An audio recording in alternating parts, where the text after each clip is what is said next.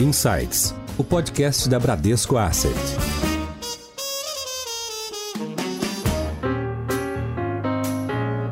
Olá, bem-vindos a mais um episódio do Insights, o seu podcast semanal da Bradesco Asset. Eu sou a Priscila Forbes e hoje vamos falar sobre importantes iniciativas de inclusão social que se fazem ainda mais necessárias nestes tempos tão difíceis. A pandemia vem agravando a desigualdade social, com aumento do desemprego e, consequentemente, da fome, fragilizando ainda mais as pessoas em situação de pobreza extrema. Mas há quem procure formas de reduzir a distância entre ricos e pobres, ao formar uma rede de proteção social e capacitar aqueles em situação de vulnerabilidade social. É o caso da ONG Gerando Falcões. Por meio de conceitos e práticas do mundo dos negócios, a ONG atrai parceiros e doadores de peso para transformar vidas e erguer pontes entre a periferia e o centro, mandando a desigualdade social para o museu. Hoje nós temos o prazer de conversar com Eduardo Lira, fundador da Gerando Falcões. Edu, é um prazer e uma honra dar as boas-vindas para você ao Insights. Priscila, obrigado pela apresentação. Uma honra poder dividir desse momento com vocês. Bacana, e nós chamamos aqui para nossa conversa, estreando também no Insights, o Fernando Freiberger, que é diretor no Bradesco Corporate. Fernando, bem-vindo Insights. Muito obrigado, Priscila. Um prazer imenso estar aqui com vocês, é, principalmente aqui com o meu amigo Edu Lira, que vai ser uma conversa muito bacana. Bom, Edu, você já é conhecido aí do grande público, mas eu acho que sempre vale a pena a gente contar um pouquinho da sua história, né? Você teve uma origem bastante difícil, né? Numa comunidade com algumas dificuldades aí da sua família e você conseguiu superar essas dificuldades e você iniciou essa jornada publicando um livro chamado Jovens Falcões, né? Onde você contava a história de outras pessoas vindas de comunidades que conseguiram superar diversos obstáculos, né? Conta um pouquinho pra gente a origem do, do Gerando Falcões, um pouquinho da tua história. Bom, queria iniciar agradecendo o convite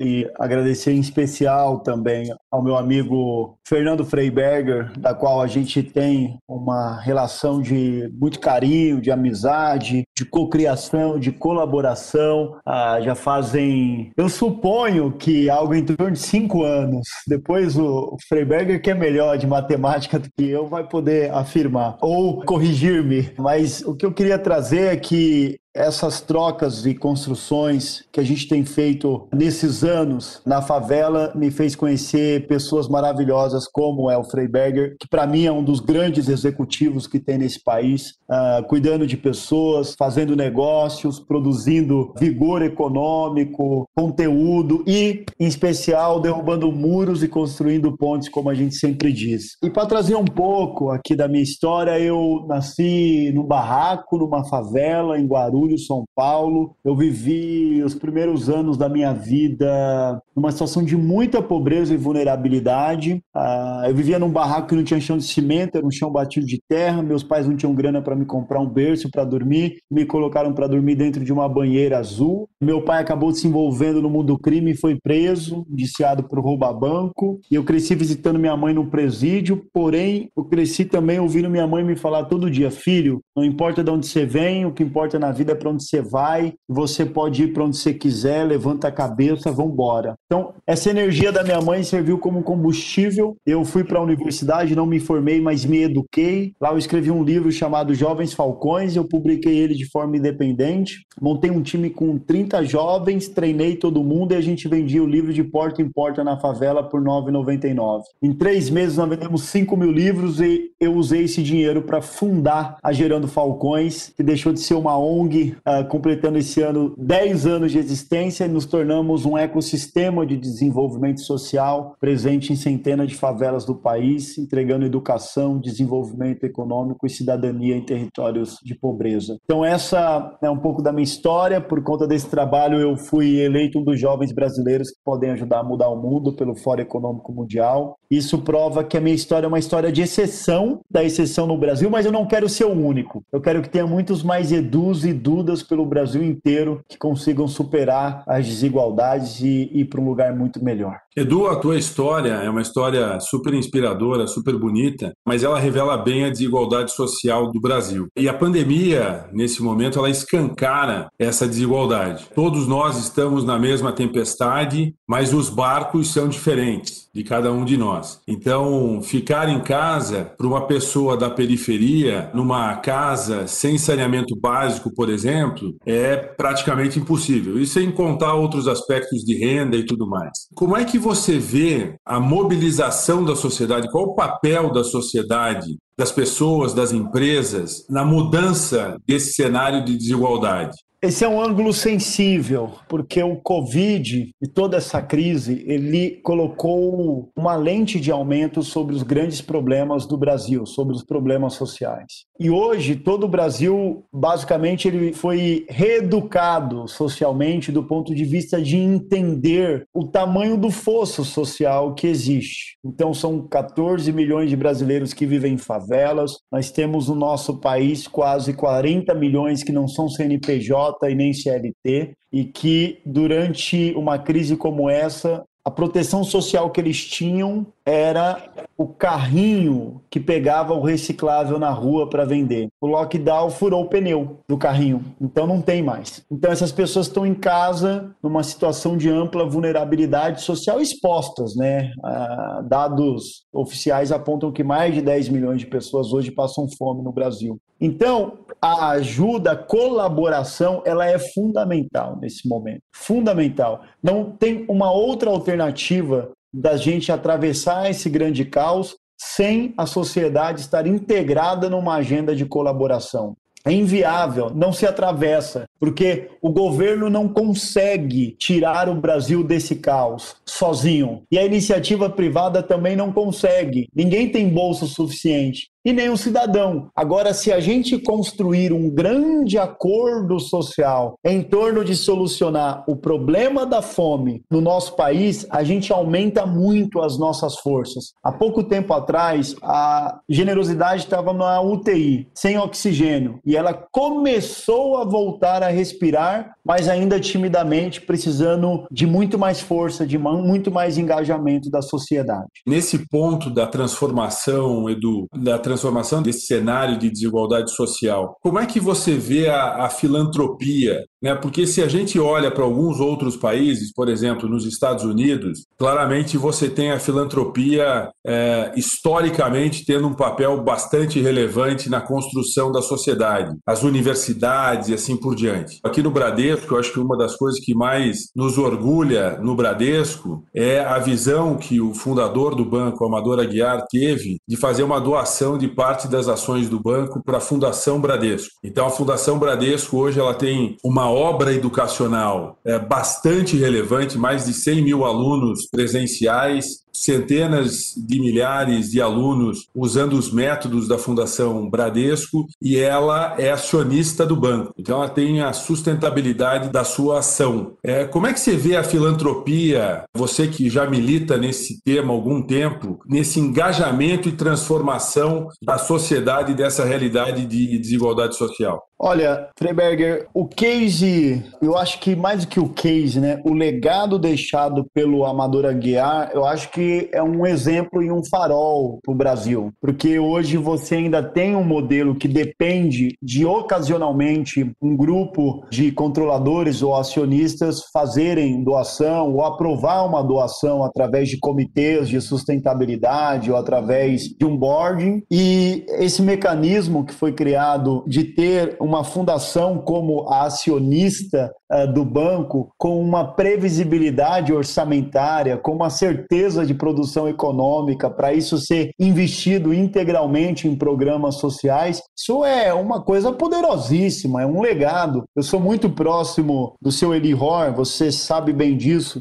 Sempre que eu pergunto para ele sobre uh, um exemplo social, ele cita o seu Amador Aguiar e esse grande case de filantropia que é a Fundação Bradesco e o mecanismo que foi criado. Eu acho até que esse modelo precisa ser copiado, porque a gente tem uma produção de negócios muito grande no Brasil, startups que se tornam unicórnios, uma, um número crescente de empresas que se listam na bolsa de valores. Imagine essas companhias sendo parte delas controlada ou tendo como dona uma fundação cujo esse recurso vai ser investido para combater desigualdade, para combater pobreza. Você ganha um drive, uma potência muito significativa.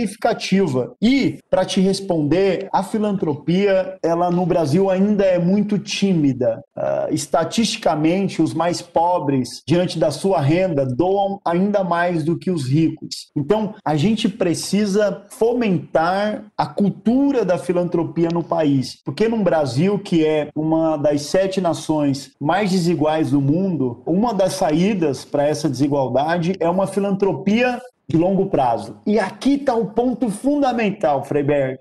A filantropia precisa ser a longo prazo e não uma coisa temporária, porque o Brasil não tem problemas para resolver só em grandes crises como essa. A gente tem que resolver um problema de agora, mas para além desse problema, toda a sociedade precisa se engajar numa agenda de Brasil que mire décadas, colocando dinheiro, mas não só dinheiro também, porque o dinheiro não resolve tudo, colocando sua energia, colocando seu tempo em atividades que vão realmente mexer com o ponteiro do país e construir um legado social. Em Foco.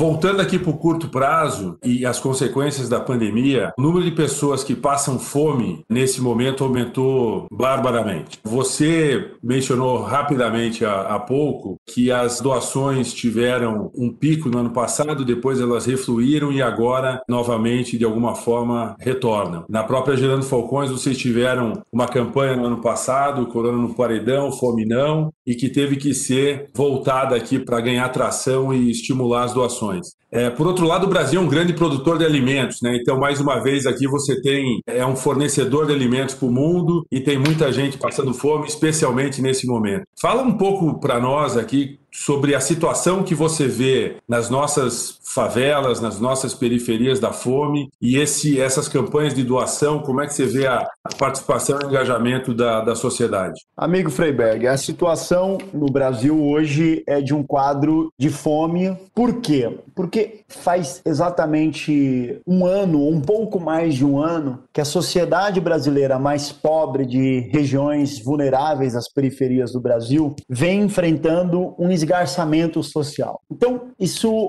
é um dado concreto. Eu tenho vivido dias muito sensíveis, inclusive como cidadão, de visitar muitos barracos e ver na geladeira unicamente água, não é? Uma garrafa de dois litros com água. Então, para um pai de família, e você é pai de um menino e uma menina, eu sou pai de duas meninas, e a gente sabe o quanto é orgulhoso para a gente. A gente trabalha muito, mas no final do mês a gente sente orgulho de poder colocar o pão de cada dia na mesa e levar a dignidade para nossa família. Agora, por outro lado, um pai de família que vê o seu filho ou a sua filha pedindo comida, que é o básico, não está pedindo para ir para Nova York ou ir visitar visitar a Disney pedindo pão, pedindo feijão, arroz, pedindo comida e não ter, isso rouba a hombridade de um pai de família. É muito humilhante e frustrante. Então, a solução que a gente tem em contextos como esse é de exercer o máximo do nosso espírito cidadão e doar. Eu tenho amigos queridos do próprio Bradesco que são nossos doadores. É, o João Pedro é um que é neto do seu Lázaro Brandão, o Maurício Minas e o Luca. O Luca que você conhece também, também é um dos nossos doadores. Então eu estou mencionando essas pessoas carinhosamente para relembrar que líderes lideram nas crises. Um líder lida com a situação. E o que a gente tem aqui é uma grande tempestade. E a gente tem a opção de ir para debaixo do porão, esperar a tempestade passar e depois sair do porão do navio, ou a gente tem a opção de liderar a embarcação, de dar um rumo e de tentar salvar vidas. O que eu estou tentando fazer com o meu time é mobilizar ao máximo o Brasil para a gente atravessar essa crise, crise e chegar em terra firme. Para a gente chegar em terra firme, todos os brasileiros precisam se inspirar em exemplos como o seu também, Freiberg, que é um grande doador da Gerando Falcões e que nunca que eu te liguei deu caixa postal ou você se recusou a fazer qualquer tipo de colaboração que eu pedi, como o próprio Maurício Minas, o Luca, o João Pedro e tantos outros. Então, esse é o espírito brasileiro que tem que guiar as nossas decisões nesse momento. Bacana, Edu. É, você, você falou de liderança e eu vou puxar um pouco aqui o tema da, da favela, né? o ecossistema da favela. Que na favela você tem a ausência do Estado. E, obviamente, outros atores acabam assumindo essa, essa posição de Estado. Se você pudesse compartilhar um pouco conosco esse ecossistema da favela, é, porque você tem dentro da favela muito talento, você tem resiliência, né? Um tema que no mundo corporativo é muito é um conceito que é muito valorizado, é o conceito da resiliência. Na favela isso aqui é testado no limite, todos os dias, em todos os aspectos. Como é que você vê esse ecossistema funcionando e também como de alguma maneira você apontar para soluções e você buscar, você construir essas pontes que você tanto fala da favela com o centro para você usar todo o talento que existe na favela, todos os recursos, e você levar o centro para dentro da favela e a favela para dentro do centro? Meu amigo, o grande limitador da favela é que a favela ela ficou como um espaço segregado da cidade.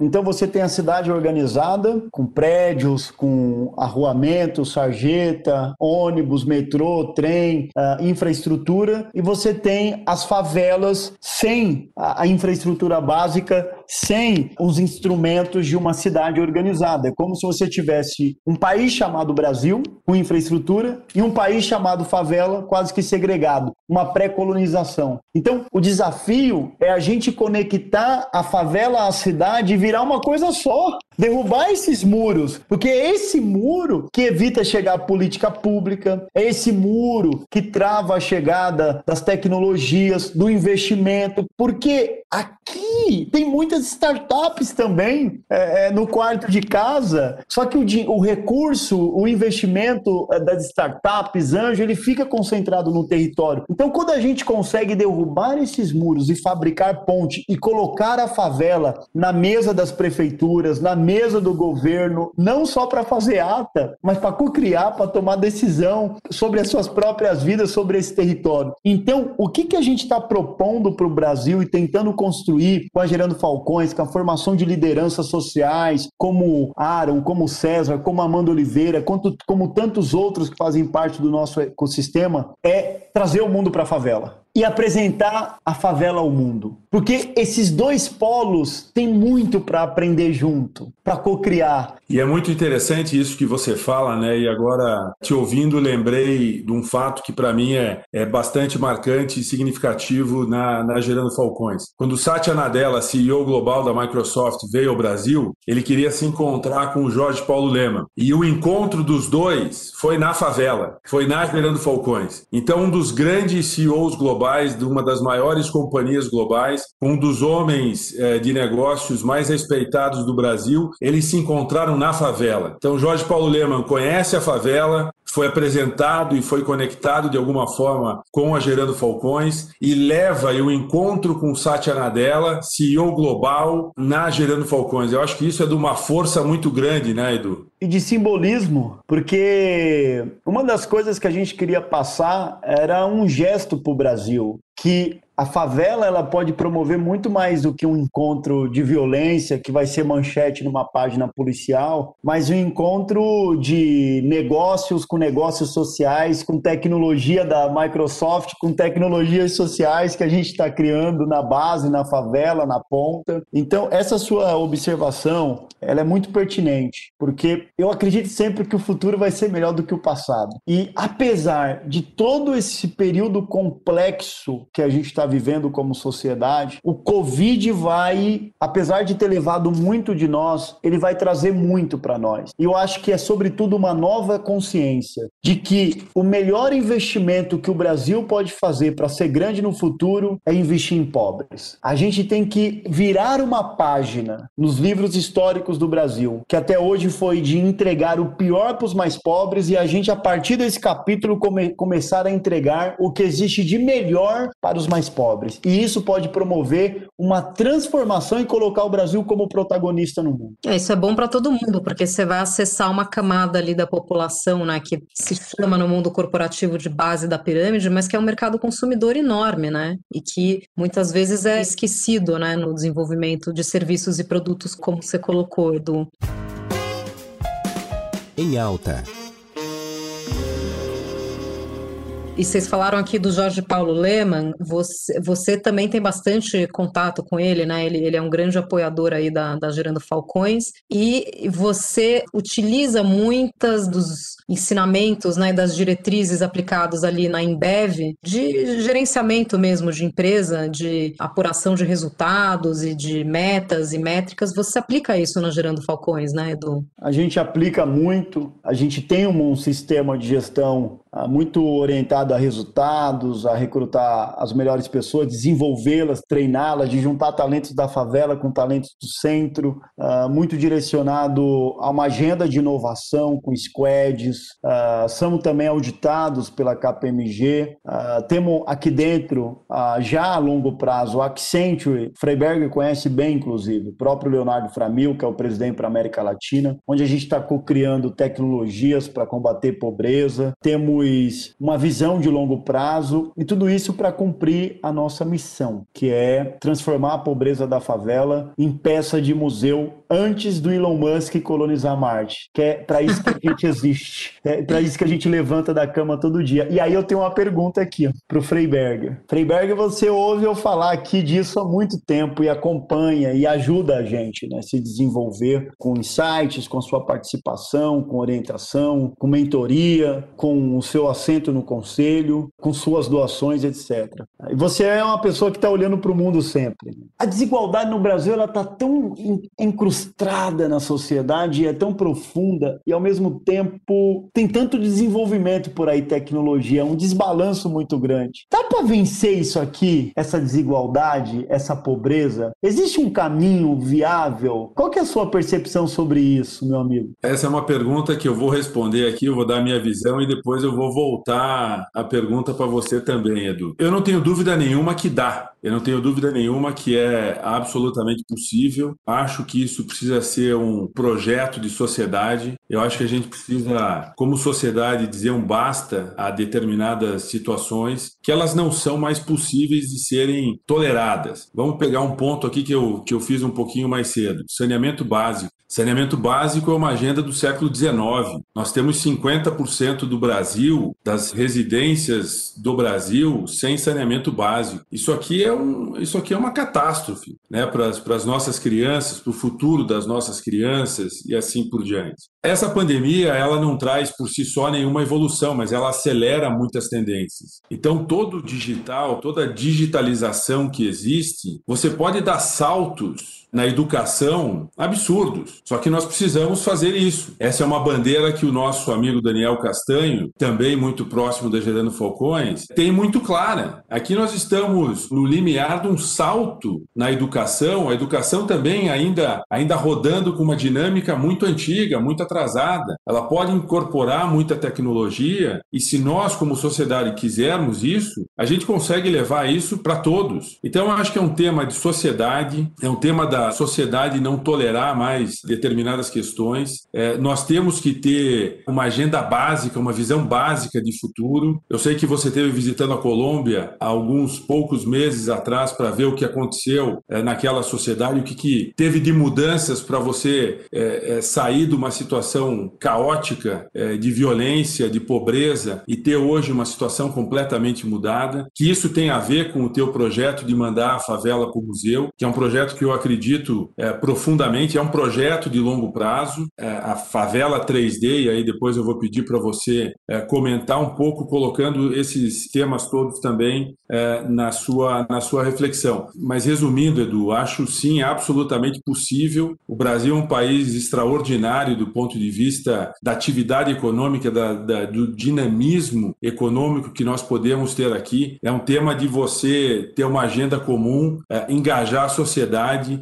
vender essa visão de futuro que você faz muito bem. Né? Você acabou de falar aqui, mandar a favela para o museu antes do Elon Musk conquistar Marte. Então essa é uma, esse é um simbolismo, essa é uma visão que é fácil de vender para todo mundo, fica material para todos e que nós deveríamos estar engajados e alinhados para como sociedade superar isso no tempo. Mas nos conta aqui o teu projeto da favela 3D. O que, que é esse projeto? Bom, eu estou é, completamente alinhado nisso com você que é possível com, essa, com esse projeto de sociedade uh, e o Covid de fato acelera tendências e essa precisa ser a principal tendência. O, o, projeto nosso de favela 3D, 3D de digital digna e desenvolvida, pilotado em São José do Rio Preto, com a participação da Prefeitura de São José do Rio Preto, do governo do estado de São Paulo, parceiros como Accenture, como Telos, entre tantos outros, ele pretende fazer uma transformação sistêmica naquele território e construir uma favela tela 3D de digital digna e desenvolvida. E por que sistêmica? Porque a pobreza ela é multidimensional. Então, para ela ser atacada e interrompida, ela precisa de uma atuação multissetorial. E o que, que significa isso? Significa construir um acordo entre governos, extraindo o que existe de melhor do espírito público, as academias com ciência, a iniciativa privada ah, com a ambição, o apetite do empresariado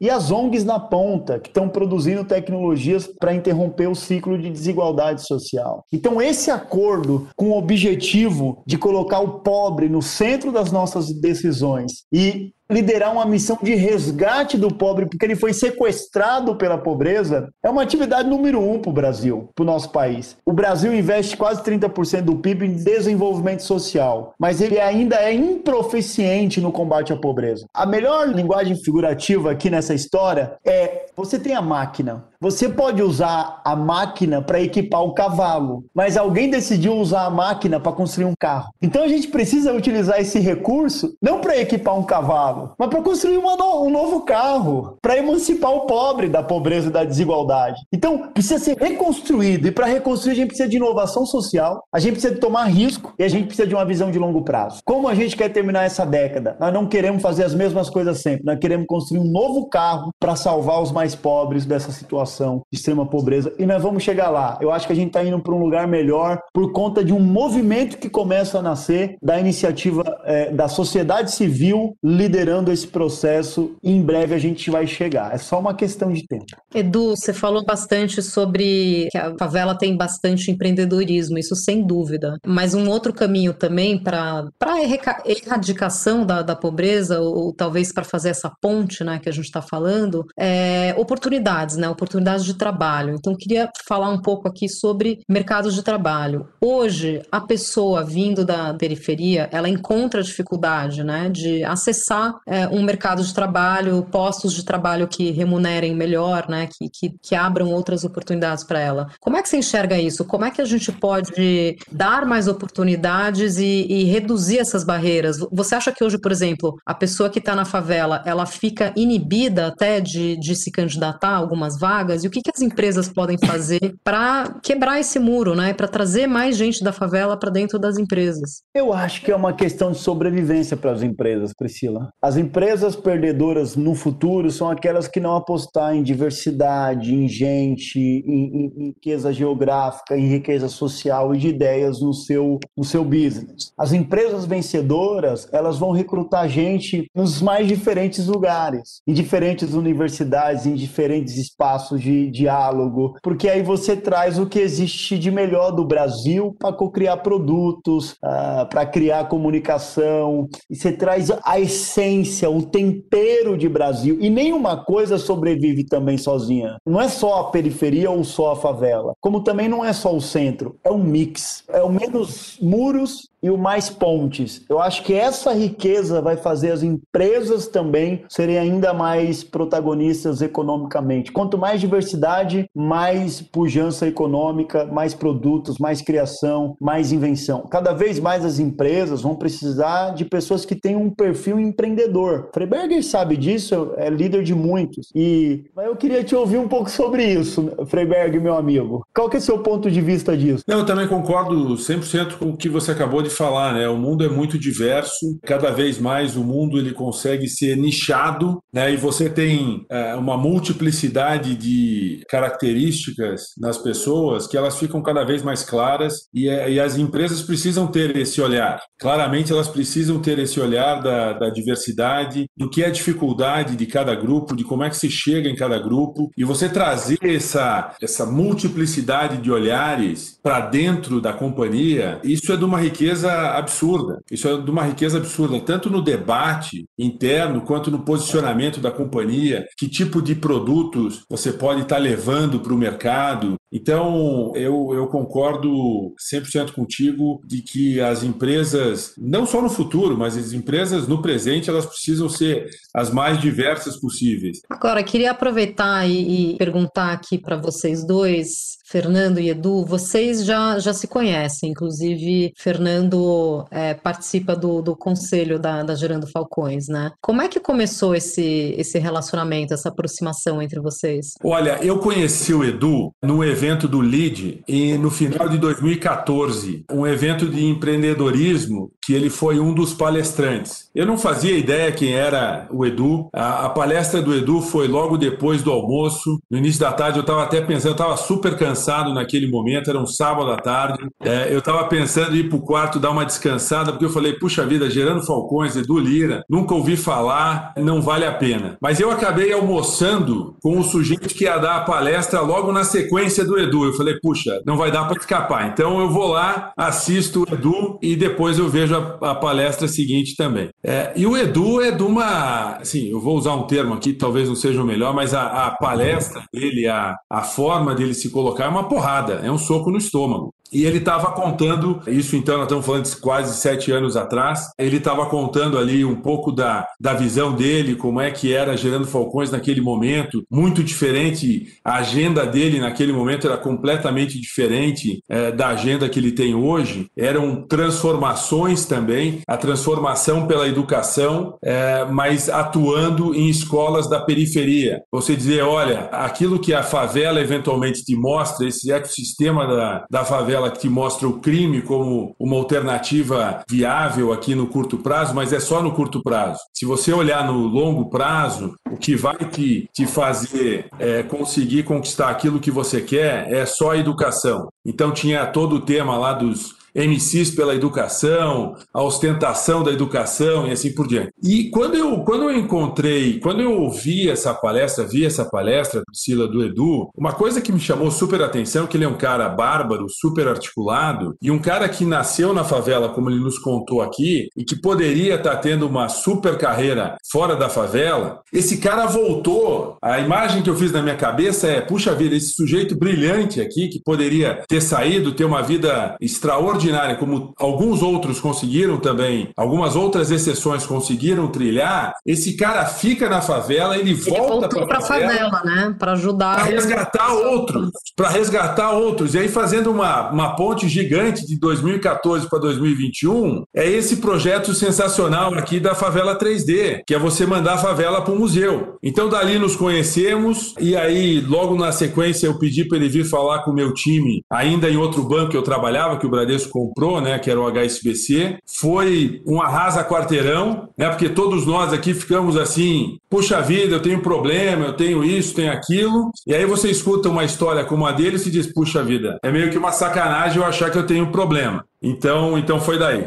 Que bacana. A história foi muito bem contada, mas faltou muita parte aí é, das horas de conversa que eu tenho com o meu amigo Freiberger, de orientações, de, de, de dedicações técnicas, é, de conexões, de, de entendimento do mercado, né? Porque, embora eu converse hoje e tente de alguma forma influenciar o mercado, talvez nessa grande crise seja o período que a gente mais esteja conseguindo com resultados reais e grandes, mas compreender o mercado, né, os seus códigos, os seus símbolos, onde entra, onde sai, como faz a ponte, precisa de ter muito conhecimento, escuta, cocriação e ouvir. Meu amigo Freiberger sempre faz a diferença produz muitos insights e, fundamentalmente, produz muito resultado também de operações sociais que a gente fez de construção de pontes que geraram muito impacto na ponta, impacto real de transformação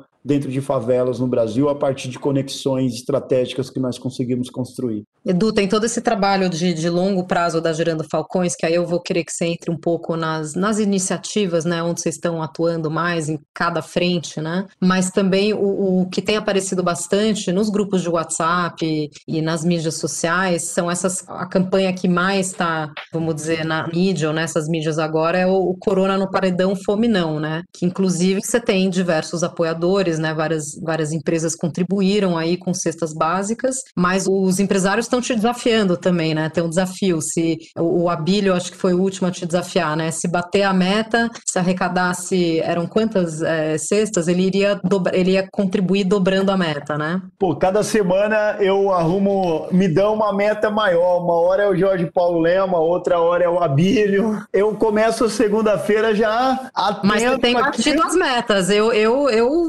pinguei lá no potinho também. Tá ah, todo mundo na, na campanha, todo mundo a gente, então, então a gente tem batido as metas, né? Porque é a sociedade, né, que constrói isso, mas a, de forma efetiva a gente está conseguindo erguer ondas através da solidariedade do brasileiro e ampliar as doações. A gente está próximo de chegar em 60 mil doadores individuais, pessoas que foram lá doaram 50 reais, 100, 200, 300, mil reais. Isso me tem um valor o valor de quem assina um cheque de um milhão, isso é muito relevante. O valor de quem ganha eventualmente dois mil reais, três mil e tira lá quatro mil reais e vai lá e tira 100, 200, 300, 400, 500 reais, isso tem um valor social, simbólico, uma revolução de muitos doando pouco. Então, eu acho que se a gente conseguir um país que faz isso, só que no longo prazo, esse país pode ser um, um, país muito mais protagonista no futuro. De fazer assinaturas em causas, assim como as pessoas fazem uma assinatura da Netflix, as pessoas assinarem um compromisso com uma causa,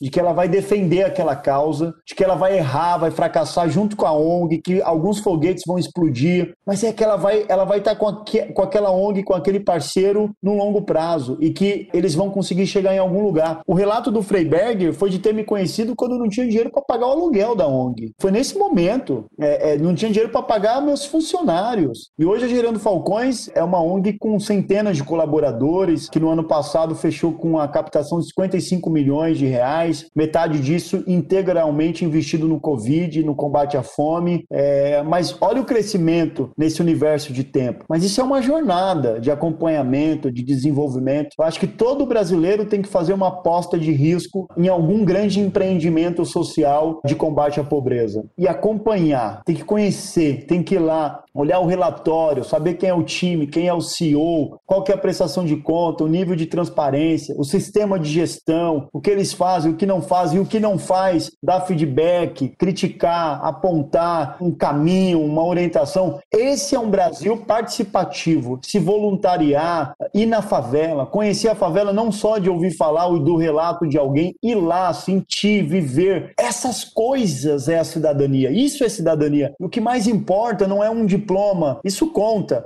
mas se é de Stanford, do MIT. O que mais conta é a sua cidadania e como a gente utilizou esse poder uh, de ser um cidadão. Isso é o que faz a diferença na sociedade. Edu, conta pra gente quantas cestas vocês arrecadaram e entregaram desde o início da campanha. Ah, ano passado a gente alimentou meio, quase meio milhão de pessoas na fase mais dura da pandemia, mobilizando 25 milhões de reais. Esse ano a gente já uh, mobilizou mais de 10 milhões de reais. Recebemos uma doação recente, muito recente do Google ontem, na verdade foi anunciada, de 5,5 milhões. Queremos chegar em mais 25 milhões de reais nesse ano e alimentar aproximadamente meio milhão de pessoas. A gente fez uma grande coalizão com a Panela Cheia, um movimento que nós criamos que envolve, além de Gerando Falcões, a CUFA, a Frente Nacional Antirracista, com apoio da União São Paulo e da Unesco, e queremos, em conjunto com essa grande coalizão, alimentar 2 milhões de famílias durante essa, essa grande crise. Legal, e para quem quer colaborar, claro, a, a questão da doação para os alimentos é super importante. É um auxílio emergencial, mas também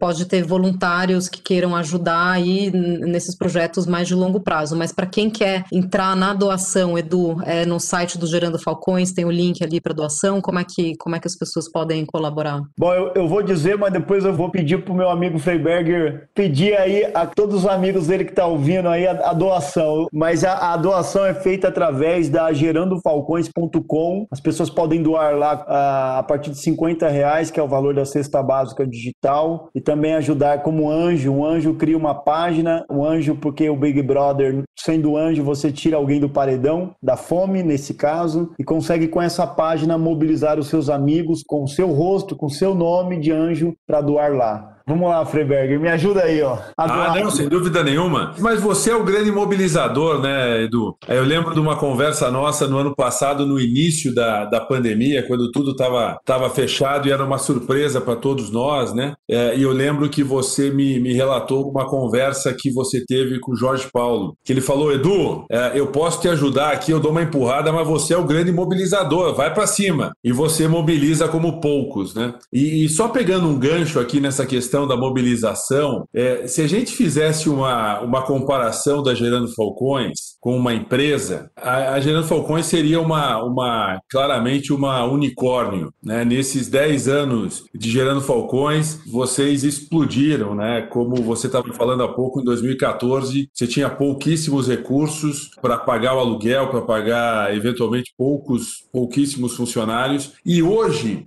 o ecossistema, a plataforma Gerando Falcões, ela tem uma dimensão é, impressionante. Para onde você olha, é, você tem elementos que de fato impressionam. Né? Então, seja na mobilização de grandes empresários brasileiros, nós falamos aqui Jorge Paulo, Eli Horn, Daniel Castanho, eu sei que tem Rubens Menin é, e por aí vai. Vocês são auditados, a Gerando Falcões é auditada pela KPMG pro bono há muitos anos. Você falou da Accenture, que ajuda no, no planejamento. Aí você tem iniciativas de sustentabilidade da geração de recursos para a ONG, que é o Bazar que você abriu no ano passado. Então é uma usina, né? A ONG é uma usina de inovação, uma usina de iniciativas e assim por diante. Compartilhe um pouco conosco como é que isso tudo funciona, porque é impressionante. Você é uma, né, mais uma vez, assim, reforçando o ponto, você é um unicórnio né, por um crescimento explosivo, um impacto impressionante, uma transformação de muitos. Tem a universidade, né, a Falcons University, que você educa, empodera líderes de outras favelas. Então, como é que esse ecossistema funciona em tão pouco espaço de tempo, Edu?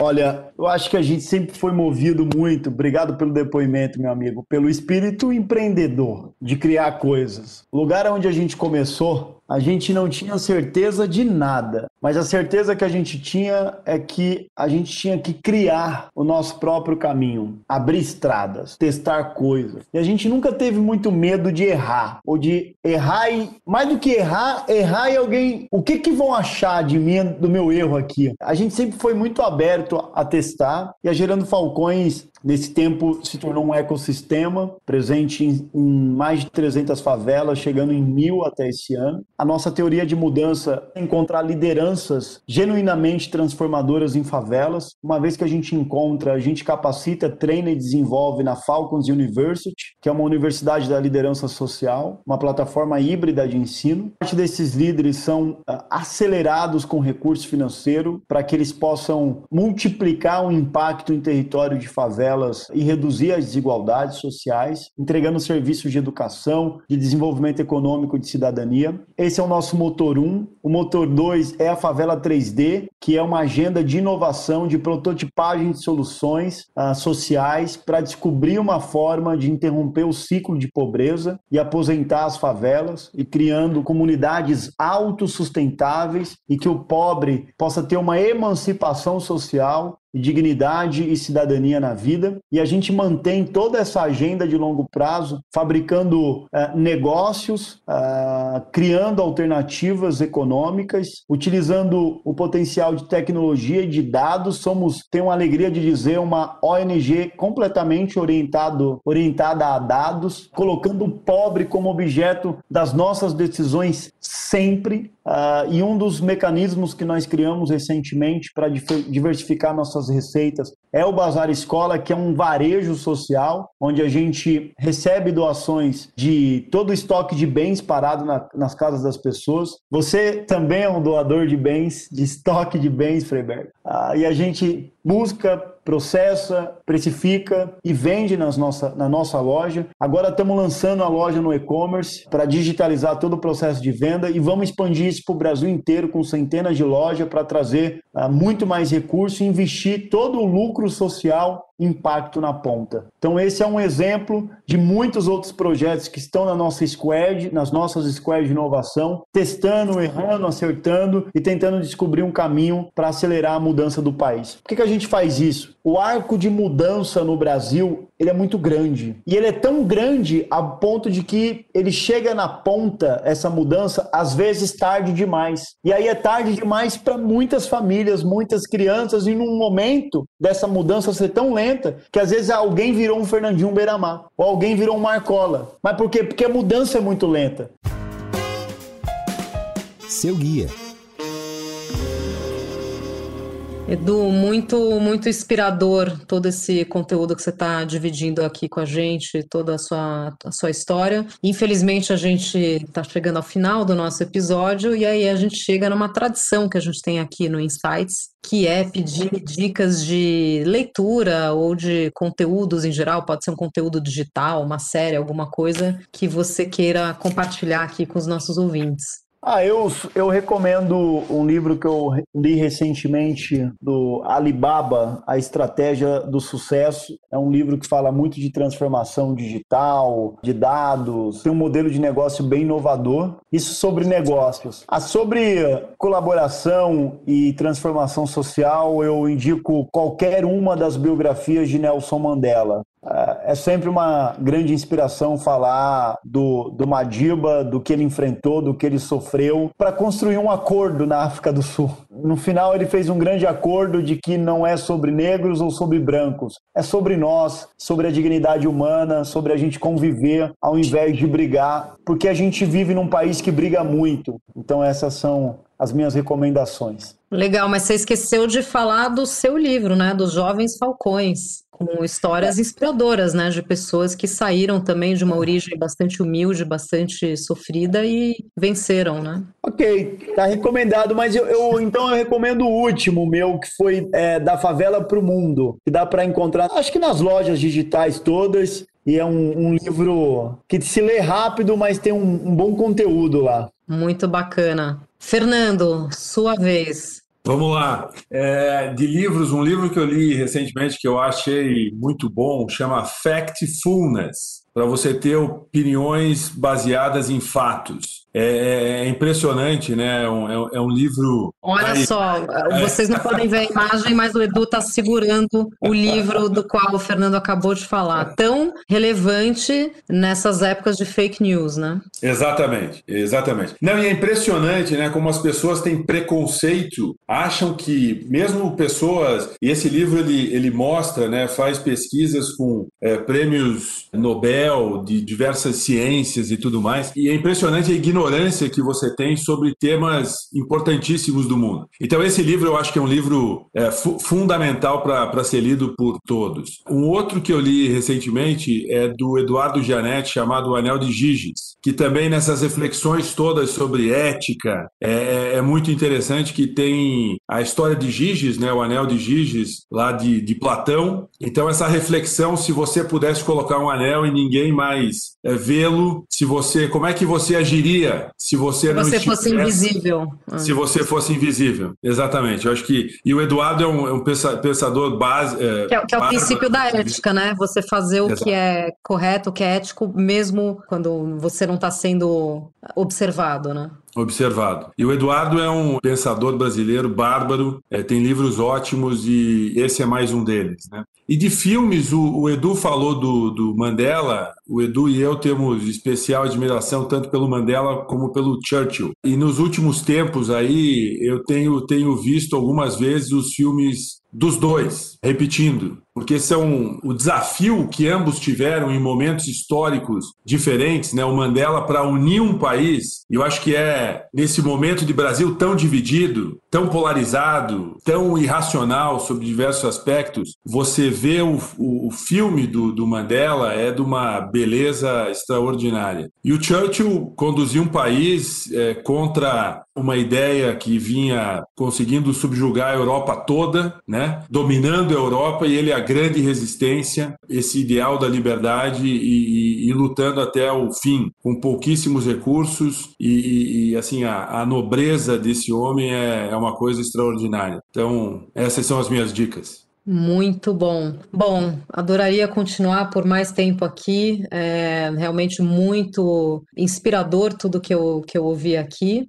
E fica aí o chamado para quem quiser entrar no site do Gerando Falcões e contribuir. Não precisa ser financeiramente, pode contribuir de outras formas, com seu tempo, com seu voluntariado. Então, chegando aqui ao final, agradeço demais Edu Lira, fundador do Gerando Falcões. Edu, foi um prazer ter você aqui com a gente. Uma honra. Obrigado, Priscila. Obrigado, meu amigo Freiberger, pelo convite, pelo momento, pelas perguntas, pela escuta carinhosa. E não só por isso, mas por tudo que a gente construiu para trás e por tudo que a gente vai construir para frente, que eu tenho certeza que tem muita estrada para a gente ainda para impactar e ajudar o Brasil. Queria agradecer também Fernando Freiberger, diretor do Bradesco Corporate, que fez essa ponte com o Edu e que estreou aqui no Insights. Obrigada, Freiberger. Obrigado a você, Priscila. Uma honra, um prazer imenso para mim estrear aqui no Insights e estrear com esse grande brasileiro aqui que é o Edu Lira. Inspiração para muitos, especialmente para mim. Muito obrigado, Edu. A vocês que nos acompanham já sabem, sigam a página da Bran no LinkedIn e fiquem ligados que toda semana tem um episódio novo no seu Insights. Tchau, até a próxima.